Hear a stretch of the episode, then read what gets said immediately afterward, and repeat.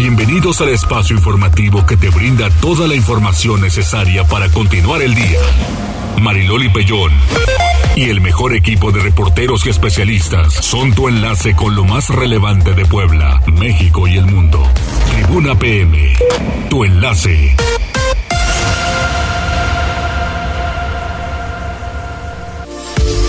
Hola, muy buenas tardes. Un placer saludarles. Llegamos al viernes. Hay información importante y pues nos vamos apurando para que usted conozca la mejor información y la que se ha generado en las últimas horas. Saludos en cabina, saludos Jazz, muy buenas tardes. Tenemos líneas telefónicas 242-1312, 22-23-90-38-10.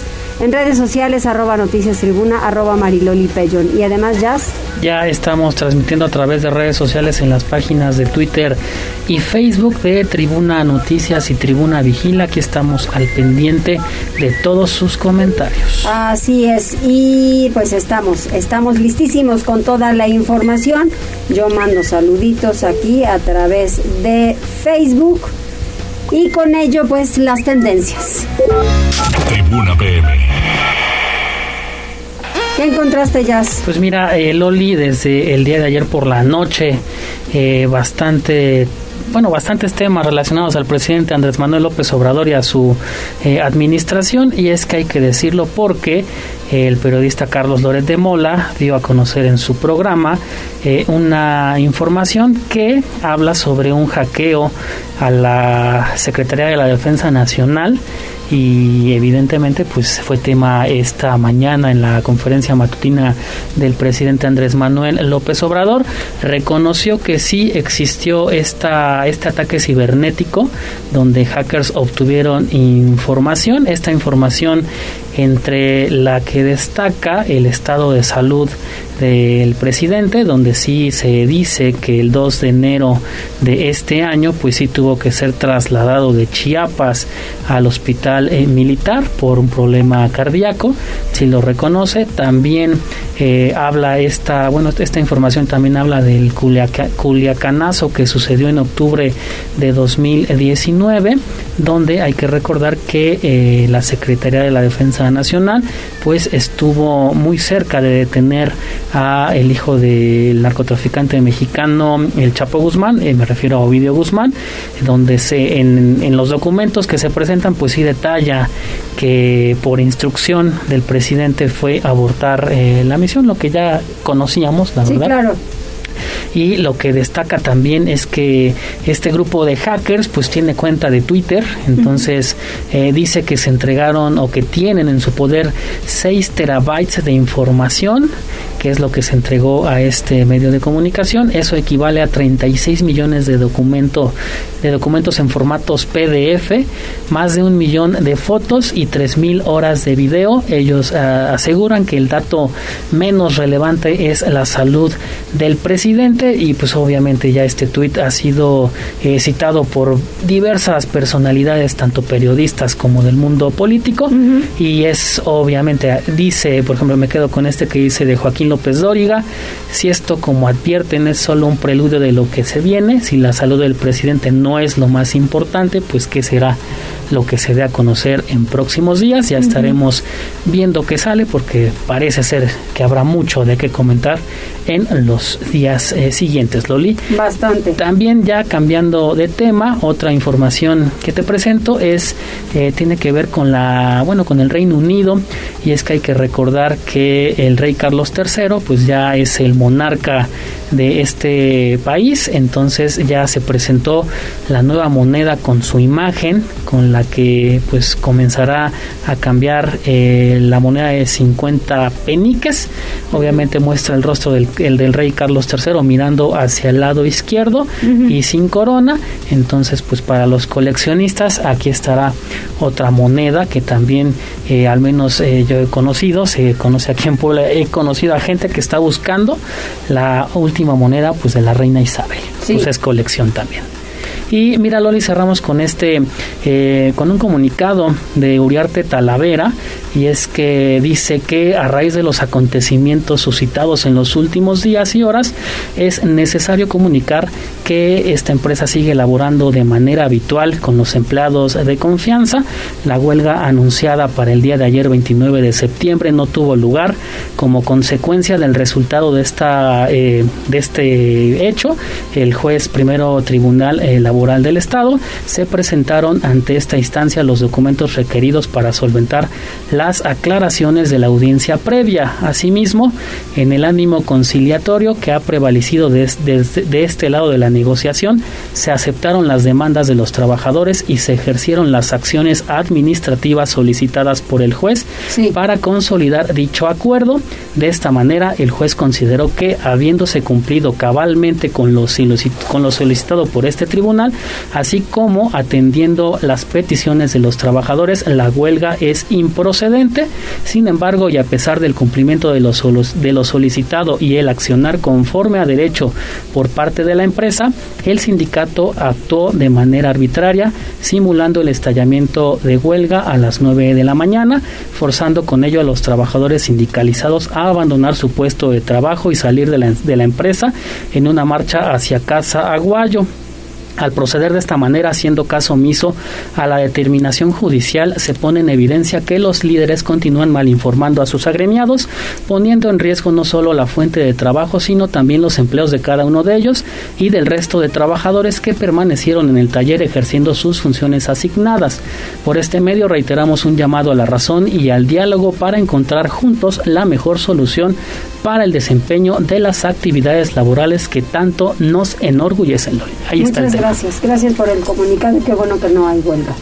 Y que se han atendido las eh, demandas de los trabajadores y que se pongan de acuerdo porque es una empresa sumamente importante. Saludos a quienes encabezan esta, esta empresa. Gracias, Jazz. Y nosotros continuamos con la información. Con Pili Bravo porque el gobierno del estado no contrata espionaje político de nadie. Adelante, Pili. Gracias. Pues mira, ahí sería el gobernador del estado que ha estado desde la mañana, ahora sí como se dice, muy felicitado por su eh, cumpleaños y por su onomástico ayer. Bueno, pues señaló ese día en su conferencia de prensa, pues varios temas. Y uno de ellos es el tema del espionaje político. Aseguró que en su administración no ha contratado a ninguna empresa que realice ese tipo de actividades para espiar a ningún funcionario y mucho menos a personas o empresarios. Así que este gobierno dice que está exento de ese tipo de prácticas que se utilizaron en el pasado, sobre todo con fines políticos. Es el caso de Puebla, que no habrá de efectuar ese tipo de actividades. El reporte de este tema. Sí, adelante Pili, gracias. Oye, y sobre que terminan las jornadas de vacunación, dice la Secretaría de Salud. Sí, pues fíjate, ves que esta semana, bueno, pues el secretario de Salud anunció que en 65 municipios llevaría a cabo pues jornadas de vacunación, prácticamente la última jornada de vacunación para menores de 5 a 11 años y se llevó a cabo aplicando más de 190 dosis. Pero él hizo pues el balance y además pues el reporte de COVID de este día. Vamos a escuchar. Finalizó el día de ayer la jornada en 65 municipios, aplicamos 120.106 vacunas, ya en tema COVID, 18 casos nuevos en comparación al día de ayer, tenemos casos activos ambulatorios y hospitalizados 247 distribuidos en 23 municipios. En lo que respecta a la hospitalización en todo el sector, seis pacientes hospitalizados, no hay pacientes intubados. En lo que respecta a la, las lamentables defunciones, afortunadamente ninguna defunción en las últimas 24 horas. Y bueno, pues como puedes escuchar, ya el COVID prácticamente pues va desapareciendo de la entidad para fortuna pues de toda la población. Es el reporte, Mariloli, de este viernes. Pues sí, afortunadamente y no vengan ahora, ¿verdad? Con lo que han estado pronosticando que viene una sexta ola, porque, ay Dios, esto ha estado muy cansado. Pero fíjate que yo creo que una cosa interesante que a mí me parece, no sé si tú lo has observado, que en Puebla, a pesar de que ya no es obligatorio el uso de cubreboca, la población lo sigue utilizando, ¿no? Afortunadamente sí. Eso es bueno, ¿no? Sí, claro, claro. Sí, así que pues qué bueno porque ya no sabemos cuidar, que eso es lo más importante. Gracias, Pili. Volvemos a ti, Mariloli, más adelante. sí, claro. Y vamos con Liliana porque Araceli Cabido y Carlos Palafox son los nuevos magistrados del Tribunal Superior de Justicia en Puebla. Cuéntanos, Liliana. Gracias, Mariloli. Buenas tardes. Te saludo con mucho gusto, igual que al auditorio. Efectivamente, el Pleno de la 61 legislatura aprobó por mayoría de votos el nombramiento de los nuevos magistrados del Tribunal Superior de Justicia en el Estado de Puebla. Se trata de Araceli Cabido Bayar y Carlos Palafox Galeana. Como sus suplentes fueron nombrados Luisa Alejandra Bonilla Ruiz y Liribel de Yanira Melo Blanco, respectivamente. En sesión ordinaria, los diputados locales sometieron a votación los perfiles que fueron propuestos por el Ejecutivo la semana pasada. Vamos a escuchar parte de lo que se vivió en esta jornada de trabajo. El resultado de la votación es el siguiente. Propietario Enrique Juárez Vasconcelos. Suplente Néstor Mauricio Mejía García, cuatro votos a favor. Propietario Carlos Palafox Galeán. Suplente Elibet de Yanira Meno Blanco, 32 votos a favor. Propietario José Francisco Zavala Rivera. Suplente Miguel Arturo Sandoval Sánchez, cero votos. Con un voto en contra y tres abstenciones. Esta presidencia declara electos como magistrado propietario y como su suplente del Honorable Tribunal Superior de Justicia del Estado Libre Serrano de Puebla, por mayoría de votos, al ciudadano ciudadana Carlos Palafox Galeán y su suplente Elibete Yanina. Y bueno, pues en este sentido comentarte que Carlos Palafox Galeana se desempeña como consejero jurídico del gobierno estatal, cargo que asumió en enero pasado, y esta circunstancia generó cierta polémica en el Pleno. La diputada del PAN, Guadalupe Leer, consideró que la postulación del funcionario estatal contravenía a la ley. Sin embargo, el diputado Eduardo Castillo salió en su defensa y comentó que el artículo 171 de la Ley Orgánica del Poder Judicial indica que las personas que hayan ocupado un cargo de secretario o equivalente, fiscal o diputado durante el año previo no pueden ser magistrados, pero aclaró que este apartado de la ley no dice nada sobre el cargo de consejero jurídico, por lo que, bueno, pues su postura fue mantener la postulación y él fue avalado con 31 votos, eh, 32, perdón, votos en favor, mientras que Araceli Cabido, ella recibe 31 votos y, bueno, pues cabe señalar que hasta el año 2019 ella se desempeñó como directora del Instituto Nacional para la Evaluación de la Educación, DINE, en el estado de Veracruz. Es el reporte. Muchas gracias, Liliana. Pues ya hay nuevos magistrados. Vamos con Gisela porque discusión por un asiento causa del accidente o del incidente en la ruta azteca, así lo informó el presidente municipal, por un asiento llegaron hasta donde llegaron. Oigan, pues sí, qué bárbaros, andan muy enfadosos. Adelante, Gisela. Así es, Mariloli, te saludo con mucho gusto, igual que a nuestros amigos del auditorio. Precisamente, pues, las, tras estas investigaciones correspondientes, el alcalde Eduardo Rivera Pérez informó que el incidente de la mañana de este jueves 29 de septiembre en un azteca fue producto de una discusión por un asiento. El edil puntualizó que la Secretaría de Seguridad Ciudadana confirmó que no se trató de un asalto, sino de la disputa por un lugar misma que dejó como saldo una persona lesionada por arma de fuego y la otra severamente golpeada. Así lo decía. Este de ayer que se dio, ¿no? Violento y que algunos reportaron en ese sentido. La información que tiene la Secretaría de Seguridad Ciudadana es que fue un problema de un asiento, ¿sí? En donde se empezaron a pelear las dos personas que salieron involucradas en el incidente y en donde aparentemente una de ellas agrede con un arma de fuego. Esa es información que también viene de manera directa de quienes estuvieron ahí por parte de la autoridad municipal identificando este tipo de situaciones.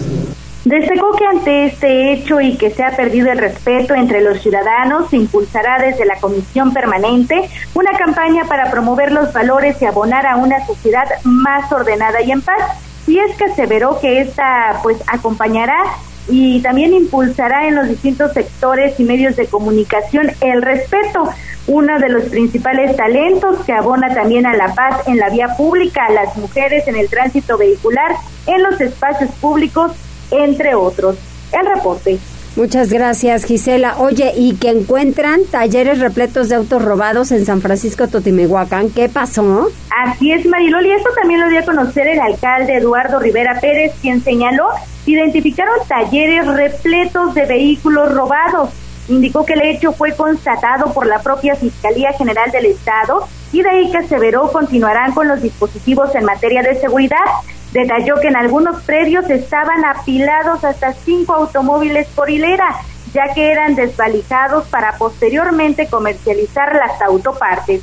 Así lo decía. Donde se hizo el operativo de algunos predios, ¿sí? Que tenían la sospecha de vender autopartes robadas y que estaban utilizando como fachadas cierto tipo de talleres, la fiscalía entró y por cuestión de sigilo no puedo compartir mayor información, pero si les diría lo que encontramos y lo que encontró la fiscalía, se sorprenderían. ¿Qué encontraron? Pues por supuesto una gran cantidad de vehículos robados, apilados, cuatro o cinco niveles, y ahí desvalijando los vehículos.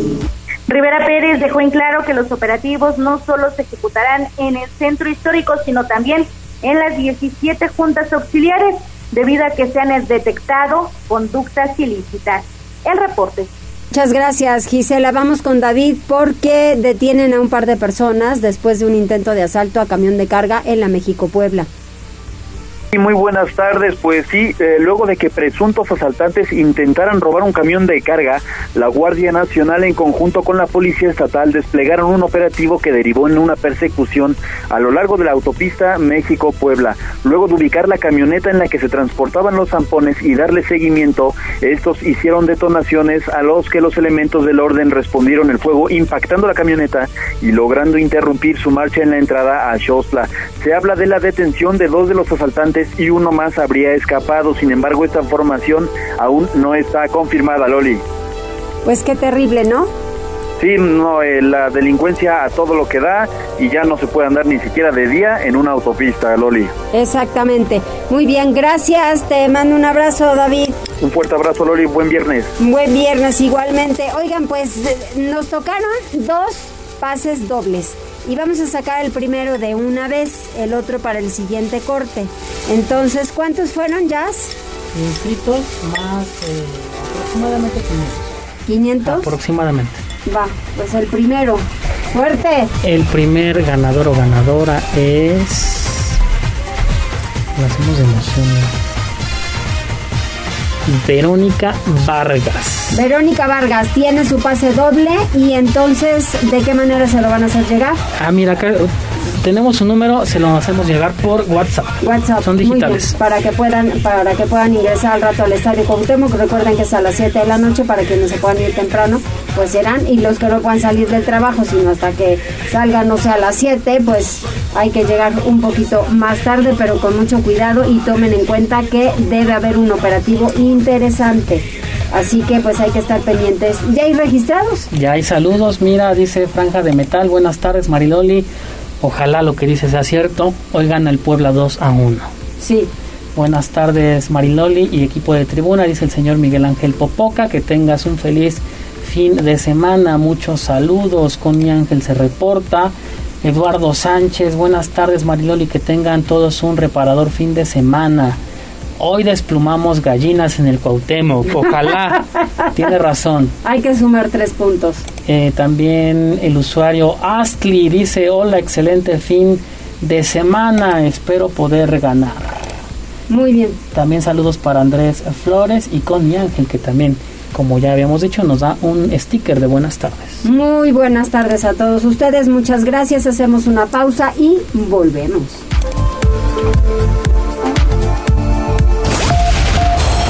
Enlázate con nosotros.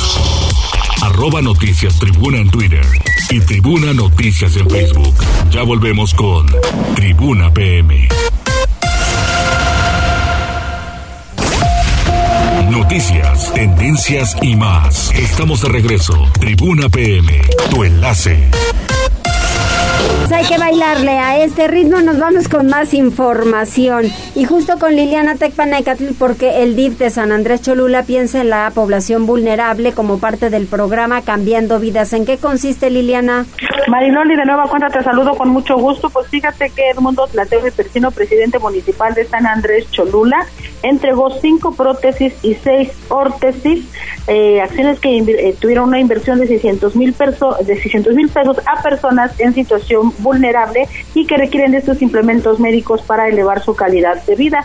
En este acto estuvo presente también la presidenta del sistema municipal DIF, Guadalupe Cuautlet Torres. Quiero comentarte que la entrega, bueno, pues estuvo acompañada también de capacitaciones, talleres y ayuda psicológico, tanto para las personas que las van a utilizar como para sus familiares, de manera que estos apoyos sean integrales. Y bueno, pues en este sentido comentarte que el presidente del mundo Tlatehui destacó la importancia que tiene este sector de la población justamente para su administración, sobre todo porque dijo, ninguna persona está exenta de llegar a tener una circunstancia de discapacidad. En este sentido, comentarte que estas acciones forman parte del programa Cambiando Vidas, que busca apoyar a la población vulnerable. Él resaltó que el 15% de la población mundial sufre alguna discapacidad y en el municipio de San Andrés Cholula, pues se replica esta circunstancia, por lo tanto se trabaja para que los ciudadanos tomen conciencia sobre este este sector. Y bueno, pues el, el presidente municipal también agradeció la confianza en el gobierno estatal y dijo que esta entrega de prótesis también incluirá, pues como señalábamos, las sesiones de terapia y los acompañamientos psicológicos para que el cambio de vida en las personas que la recibieron sea real. Es un reporte. Oye, ¿y qué pasó en San Pedro Cholula? Porque también atiende la presidenta Paola Angón a campesinos, al campo que fue olvidado por mucho tiempo, dice. Sí, como parte del programa Va por el Campo Choluteca, este viernes Paola Angoncillo, alcaldesa de San Pedro Cholula, entregó 36 toneladas de fertilizante a más de 200 productores agrícolas de las diferentes comunidades que integran el pueblo mágico. La presidenta destacó que el campo fue un rubro olvidado durante años por los gobiernos que le precedieron. No obstante, ahora el apoyo a los productores es una prioridad pues es necesario pagar la deuda histórica con este sector que da sustento a cerca de 3.500 familias. Hoy cumplimos uno de los compromisos de mi gobierno con el campo choluteca, con los hombres y mujeres que a diario se levantan de madrugada para labrar sus tierras con el único anhelo de conseguir las cosechas. El campo choluteca es prioridad en mi gobierno, afirmó la alcaldesa. Además dijo que se están realizando gestiones necesarias para que junto con el gobernador y su equipo eh, bueno, pues eh, los campesinos cholutecan tengan todavía mejores apoyos y otros equipamientos para mejorar su producción. Y bueno, pues él ya dijo que se buscará también la firma de un convenio de colaboración con el Comité Estatal de Sanidad Vegetal en el estado de Puebla. Esto para lograr el impulso de la certificación de los productores de la región y bueno, pues las miras a que ellos exporten sus productos agrícolas y consigan la comercialización también con cadenas de autoservicio en todo el país, lo que redundará sin duda en un mejor aprovechamiento económico. Este es el reporte, María. Ojalá que así sea. Muchas gracias, Liliana. Regresamos con Pili porque se llevó a cabo la ceremonia por el 257 aniversario del natalicio de José María Morelos y Pavón. Adelante, Pili. Gracias, Mariloli. Bueno, pues fue una ceremonia que tuvo lugar en el centro escolar que lleva el mismo nombre pues de el general José María Morales y Pavón. Y bueno pues fue el gobernador del estado el orador Miguel Barbosa este día pues destacó pues todos todas las virtudes e históricas que tuvo este personaje, pero además reconoció que el centro escolar, eh, el, perdón, el centro escolar José María Morelos y Pavón es una de las mejores escuelas. Y señalaba esto en su discurso. Yo los convoco a ser así, los convoco a concentrarse en sus actividades escolares, sociales, familiares, háganlo por ustedes. Vean en la vida de estos grandes héroes el ejemplo para poder caminar con firmeza, con fortaleza, con seguridad en todo el andar que ustedes tienen que llevar. Hay que hacer camino al andar. Hay que hacer camino al andar. Y eso se lo digo a las niñas, a los niños, a los jóvenes, adolescentes, hombres y mujeres, jóvenes, hombres y mujeres de esta gran, gran institución. Estoy aquí porque así la considero. Voy a decir una cosa que no debo ya decir. Este es el mejor centro escolar del ¿sí?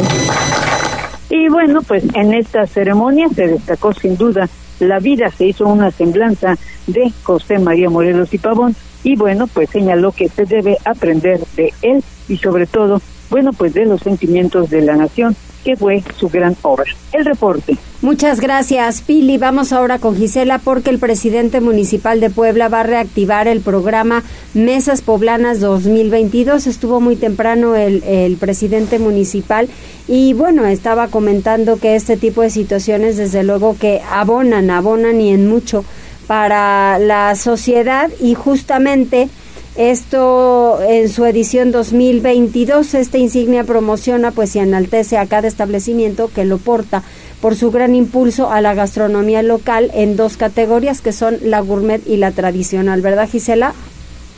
Así es, Mariloli, te saludo de nueva cuenta, igual que a nuestros amigos del auditorio, y precisamente debido a que Puebla es orgullosamente la cocina de México y capital iberoamericana de la cultura gastronómica, el alcalde Eduardo Rivera Pérez reactivó el programa Mesas Poblanas 2022, una política que agrupa y promociona restaurantes de la ciudad. Durante este evento que se realizó en Palacio Municipal, el edil recordó que este proyecto surgió en 2012 y reflejó gran éxito, de ahí que se retomó para posicionar a la capital poblana como destino turístico y gastronómico de excelencia. Refirió que esa estrategia agrupa y promociona restaurantes con características similares, entre ellas gastronomía poblana, identidad, personalidad y servicio profesional de alta calidad a través de un proceso de evaluación externa y con una metodología basada en estándares internacionales. Por ello se seleccionaron 23 establecimientos para integrarse, una vez que se clasificaron en dos tipologías, cocina gourmet con 15 y cocina tradicional con 8. Pero escuchemos parte de su mensaje. Hoy hacemos este lanzamiento del programa de Mesas Poblanas 2022. En nuestra ciudad estamos profundamente orgullosos de que Puebla sea la cocina de México y recientemente nombrados capital iberoamericana de la cultura gastronómica. Y esto lo estamos haciendo con la intención de posicionar a Puebla como este destino turístico y gastronómico de excelencia. Por eso estamos reactivando este programa de Mesas Poblanas. Este programa es una política que agrupa promociona a restaurantes de la ciudad con características similares. Rivera Pérez invitó a los propietarios y directores de restaurantes a estar atentos de la convocatoria de 2023 al destacar y reconocer a aquellos integrantes de esta edición de reactivación. Es importante mencionar, Mariloli, que en la categoría Cocina Gourmet destacan la Casa del Mendrugo y Casa Reina, mientras que en las categorías Cocina Tradicional, El Comal y el Patio de San Luis. El reporte. Órale, qué rico. Muchas gracias. Gracias, Gisela. Vamos con Daniel Jacome porque atropella tractocamión a menor de edad en San Pedro Cholula. Qué bárbaros. Un tractocamión atropelló a un menor de 10 años de edad quien conducía una bicicleta en calles del municipio de San Pedro Cholula. Esta mañana de viernes, aproximadamente a las 8.30 horas, el niño circulaba a bordo de una bicicleta en la Junta Auxiliar de San Matías Cocoyotla y al llegar al tramo entre las calles 12 y 14 Poniente se cayó y en ese momento un camión no detuvo su marcha y le pasó las llantas por encima de la cabeza. Por lo anterior, vecinos de la zona dieron aviso a los servicios de emergencia y poco después paramédicos de protección civil corroboraron que el menor había sufrido traumatismo cráneoencefálico severo, mismo que acabó con su vida. El conductor de la pesada unidad fue asegurado y puesto a disposición de la autoridad ministerial y el tractocamión fue removido de la zona para restablecer la circulación que se vio obstruida durante las diligencias correspondientes. Gracias Daniel por el reporte y Cintia Lara nos da justo el reporte vial. Muchas gracias, gracias Cintia. Había un poquito de problemas con, con el tema de la línea. Gracias, seguramente está verificando en la misma pantalla. ¿Tenemos listo a Fernando Gaco? Adelante, Fer. ¿Qué tal? Hola Mariloli, un saludo a todo el auditorio de Tribuna Noticias. Muy contento de estar con ustedes semana a semana, platicando consejos de negocios y emprendimiento. Y esta semana yo les quiero platicar acerca de cómo afecta la interacción a los emprendimientos. Es bien sabido que los seres humanos necesitamos la interacción en muchos aspectos de nuestra vida. Con los grandes avances tecnológicos, mucha de esta se ha visto sumamente afectada, pues ahora la manera de comunicarnos se realiza a distancia por medio de inteligencia artificial, asistentes virtuales, entre otros. Pero ¿cómo afecta esto a los emprendimientos? ¿Cómo se adaptan los negocios a esta nueva forma de interactuar? De primera instancia, los más afectados por estas metodologías son los negocios que tienen su mayor enfoque hacia la persona, es decir, negocios que giran alrededor de la experiencia presencial del usuario. Es importante saber adaptarse a este mercado cada vez que avanza mucho más y evoluciona de una manera espeluznante y sumamente rápida. Ya se ha demostrado que los negocios pueden salir adelante sin la necesidad de quebrar o separarse tanto del la ideología con la que fueron formados. Ejemplos como Microsoft, Lenovo, LG, entre otras grandes empresas representan cómo la transformación digital está presente en sus ideologías y cómo sus decisiones se ven orientadas hacia esas ideas. Al final de cuentas debemos tomar como referencia estas grandes exponentes de la innovación y el cambio para aplicarlos en nuestra vida diaria, mejorando las áreas de oportunidad y disminuyendo las debilidades del negocio para que tengan un desarrollo integral. Esto es vital, puesto que los emprendimientos hoy en día corren el riesgo de no saber hacia dónde van y por ende cometer muchos errores en el camino. Sin embargo, no hay que preocuparse de más. Los mexicanos siempre nos encontramos una manera de salir adelante. Lo hemos visto en muchas ocasiones y seguramente lo estaremos viendo durante toda nuestra vida. Mi consejo es que sigas buscando formas de innovar, nuevas maneras de realizar procesos, de integrarte cada vez más al mercado digital. No te conformes con lo que ya estás haciendo, con lo que ya se aplicó en tu empresa, sino que busca siempre implementar nuevas metodologías y nuevos procesos que ayuden a aumentar la productividad. Siempre esta mentalidad de innovación y de crecimiento exponencial. ¿Aún sientes que las nuevas tecnologías son un obstáculo para tu negocio? A mí me encantaría que te lleves esto de reflexión y lo estés pensando cómo voy a aplicar todas las tecnologías en mis emprendimientos y negocios. Yo soy su amigo Fernando Gaco. A mí me escuchan todos los martes 9 de la noche en mi programa Startuperos 4.0 a través de los 40 98.7 donde tenemos invitados extraordinarios que nos comparten consejos de emprendimiento, negocios y pasamos extraordinarios 40 minutos con todos ustedes. Me despido Mariloli con mi frase, la perseverancia es la llave del éxito y pues recuerden, nos vemos y nos escuchamos pronto. Saludos, bye bye. Muchísimas gracias Fer, son las 2 de la tarde con 38 minutos y mire, vamos al segundo ganador.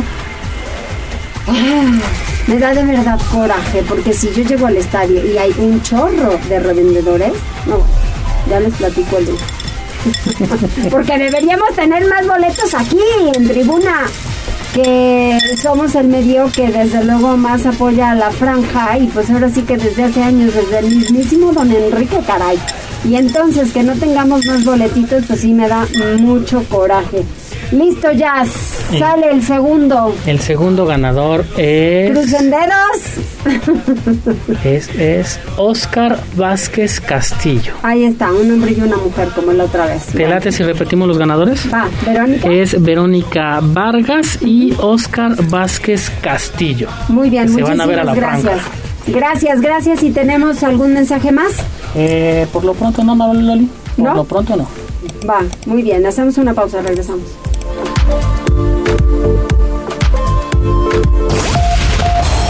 Enlázate con nosotros. Arroba Noticias Tribuna en Twitter y Tribuna Noticias en Facebook.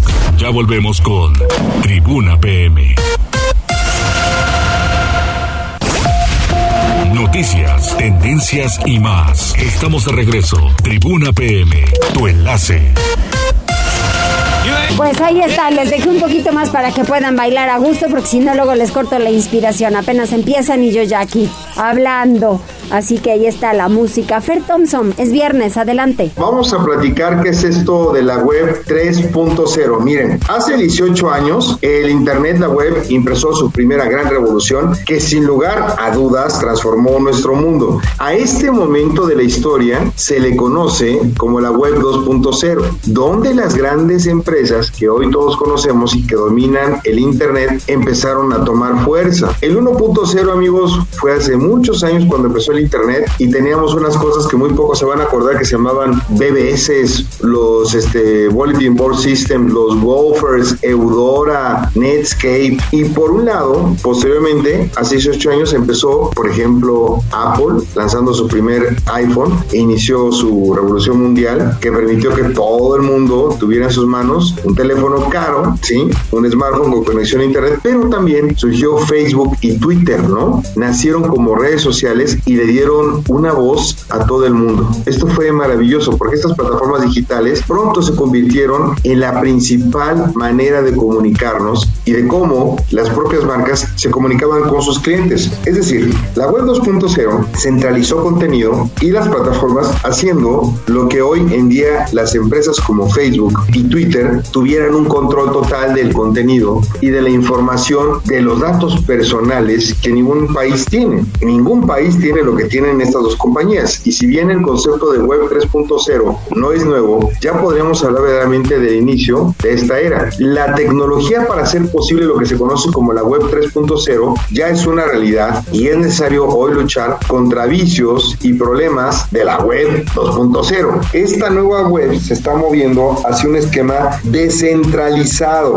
donde lo que buscamos es que ninguna empresa sea la que tenga el control de todos los datos o de los servicios. Es decir, que las tecnologías de cadenas, por ejemplo, cadena de bloques o blockchain, o lo que está atrás de la tecnología de las criptomonedas, que tomen más fuerza, que sigan tomando fuerza y una nueva generación de aplicaciones se va a convertir ahora en pionera de esta nueva generación. Hoy, por ejemplo, ya estamos descentralizando servicios que no queremos que las grandes corporaciones como Facebook, Apple, Amazon, Microsoft, en fin, todas estas grandotes sigan controlando nuestra información y que ahora más bien ellos dejen de convertirse en jueces y parte a la vez y que ellos no pongan las reglas de juego de cómo tiene que ser el Internet, porque esta nueva descentralización lo que busca es que tampoco los gobiernos tengan control de las plataformas ni que decidan qué reglas deben tener. Bajo este concepto de Web 3.0, los ciudadanos, la gente vamos a tener el control. Todos aquellos que participemos en esta red social seríamos nosotros los dueños de nuestra información y lo que se debe hacer y podemos decidir en qué momento quitarla, en qué momento llevarla a otro lado, por qué se la tiene que llevar alguien más y al mismo tiempo va a existir una gran expectativa porque va a surgir cuando venga el famoso metaverso, el metaverso, la nueva tecnología, el nuevo espacio digital que vamos a tener aquí. Y lo queremos, lo que queremos es que no esté controlado por una sola organización. Y así como la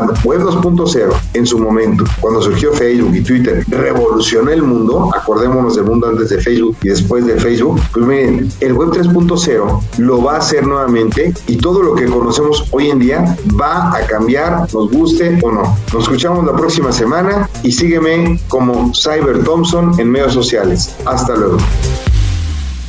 Muchísimas gracias, gracias Fer. Pues ahí está algunos mensajitos más. Sí, mira, tenemos saludos de Carlos Eduardo, bueno, saludos de Carlos Eduardo Carmona a través de Facebook, Mauricio Ramos Varela, dice, buenas tardes Maridoli, una pregunta, ¿cuándo empiezan las inscripciones para la cartilla militar? Ya vendrá en breve, hay que preguntar al Ayuntamiento de Puebla. También Franja de Metal, dice, en Facebook nunca se escucha la música, y es verdad, porque si no nos bajan la transmisión, Loli. Pues es que imagínate, este, ahí la mala onda es Facebook, no nosotros. Sí, pero sí, por eso no escuchan la música ahí. Exactamente, pues es por eso, pero mira, un buen rock. Entonces, pues un poquito de todo, pero puedes tener otras opciones si, si tienes la oportunidad de sintonizar 95.5 la 1250, pues ahí por lo menos en algún momento te enterarás porque siempre aquí el Cóndor pone muy buena música. Muchísimas gracias a todos ustedes que nos están acompañando y vamos enseguida a información deportiva. Adelante, Neto. Tribuna PM. Neto, te escuchamos.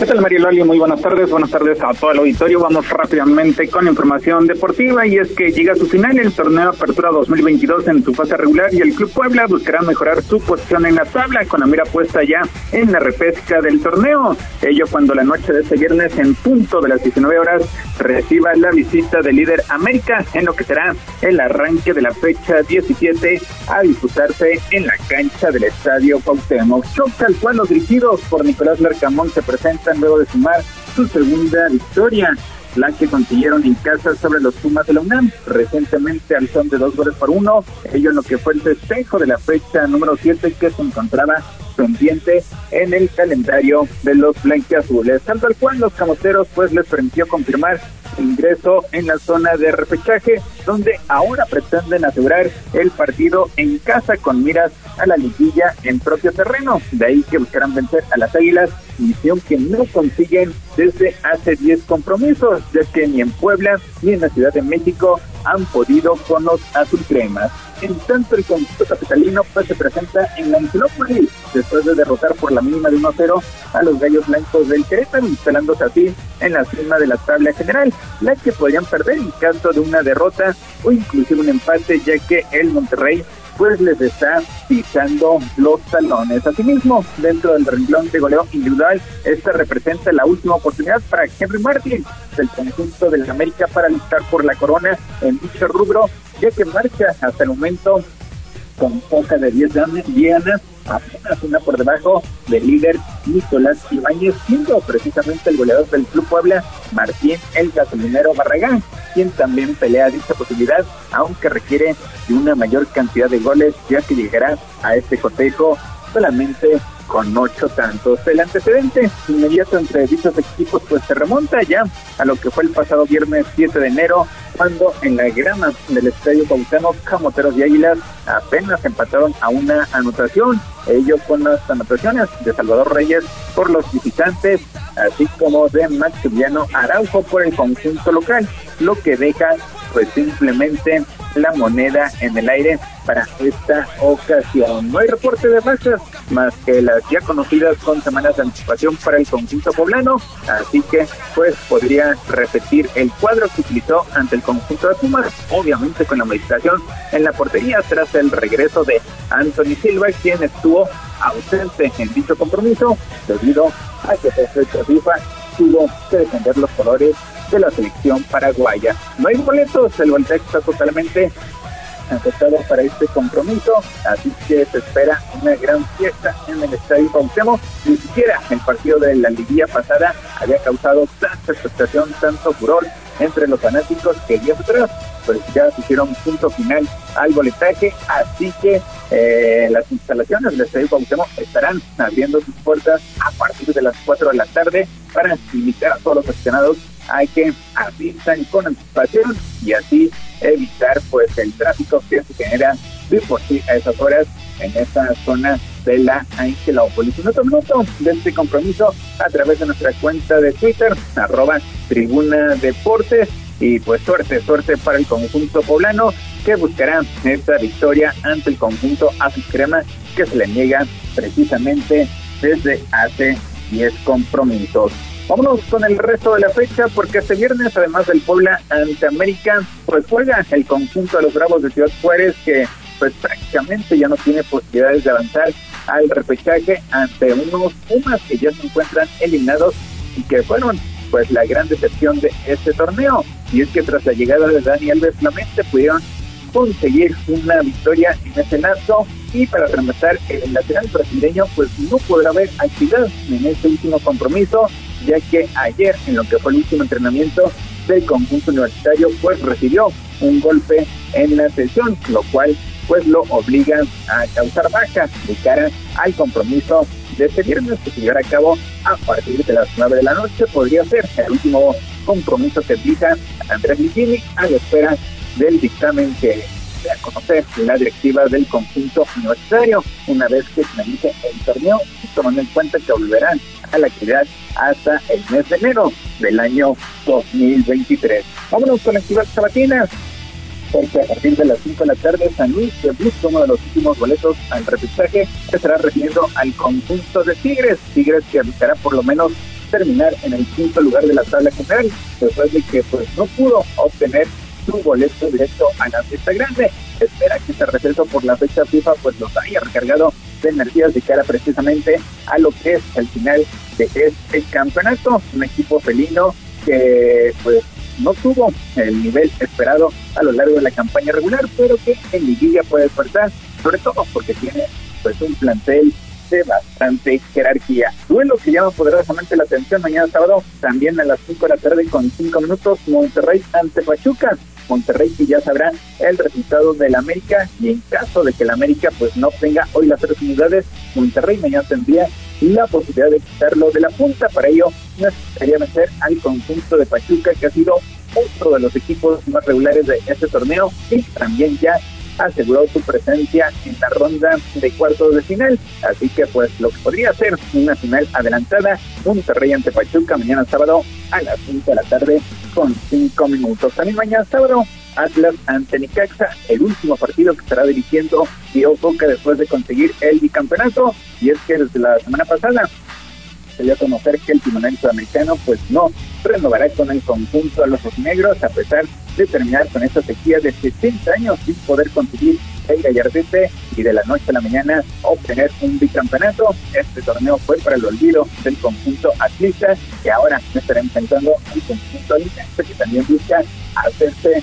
de uno de los últimos boletos disponibles para el repechaje. Otro duelo que mediáticamente llama la atención, Cruz Azul ante Chivas, mañana sábado a partir de las 9 de la noche con 5 minutos. y Azul que está cerrando bastante, bastante fuerte, se ha recuperado con la llegada a la dirección técnica de Raúl El Potro Gutiérrez y que podría ser pues también uno de los cabellos negros en la ruta grande ante unas Chivas que parecía alguien estado pero se han caído precisamente después de la victoria ante el Puebla. No saben lo que es la victoria, son dos derrotas de forma consecutiva en torneo regular, una más en un partido de carácter amistoso. El domingo, el próximo domingo 2 de octubre, Toluca ante Querétaro a partir del mediodía, seguido del Santos ante Mazatlán a las 6 de la tarde con 5 minutos y pondrán punto final al torneo regular.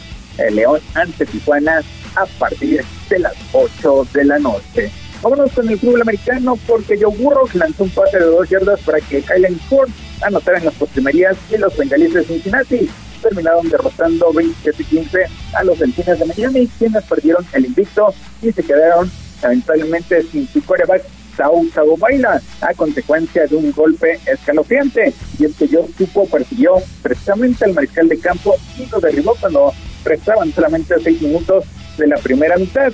El coreback permaneció tendido en el terreno durante más de siete minutos antes de que se le llevara a un hospital. Se reportó lamentablemente que había sufrido lesiones también en la cabeza y en el cuello. Bombel interpretó un envío de Teddy Bridgewater, quien entró como suplente y fue la segunda intercepción de Bell en la noche y llegó justamente cuando restaban tres minutos del último cuarto para preparar la serie decisiva de los bengalíes, así le quitaron el invicto a los Tigres de Miami.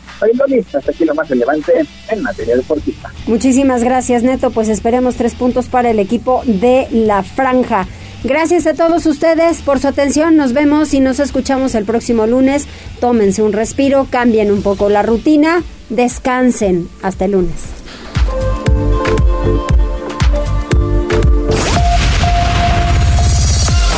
Gracias por enlazarte con nosotros.